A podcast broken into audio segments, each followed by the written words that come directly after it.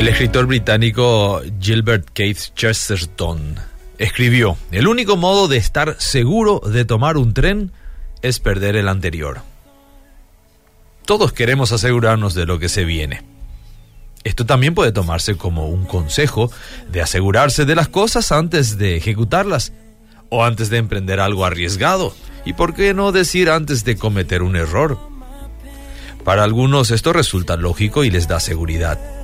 Otros no entienden este concepto y por naturaleza son arriesgados y no tienen problema de equivocarse.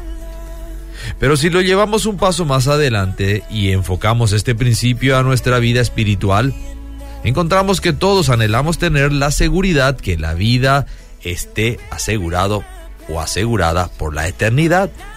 Buscamos trascender con las cosas que hacemos. Y muchas religiones y filosofías se han encargado de buscar satisfacer esta deficiencia en las personas o responder a esta búsqueda. Pero ya nos hemos detenido y analizado lo interesante de la propuesta de Dios. Él dijo, el que tiene al Hijo, tiene la vida.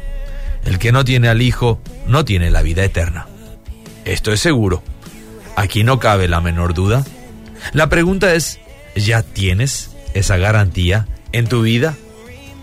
Aquí debemos hacerlo a la inversa, es decir, arrepentirnos para estar seguros, porque esa es la vía que Dios ha propuesto. El que confiesa sus pecados alcanzará misericordia y el perdón. Luego podremos afirmar como lo hizo el apóstol Pablo. Estoy seguro que ni la muerte, ni la vida, ni ángeles, ni potestades, ni lo presente, ni lo porvenir, ni lo alto, ni lo profundo, nos podrá separar del amor de Dios.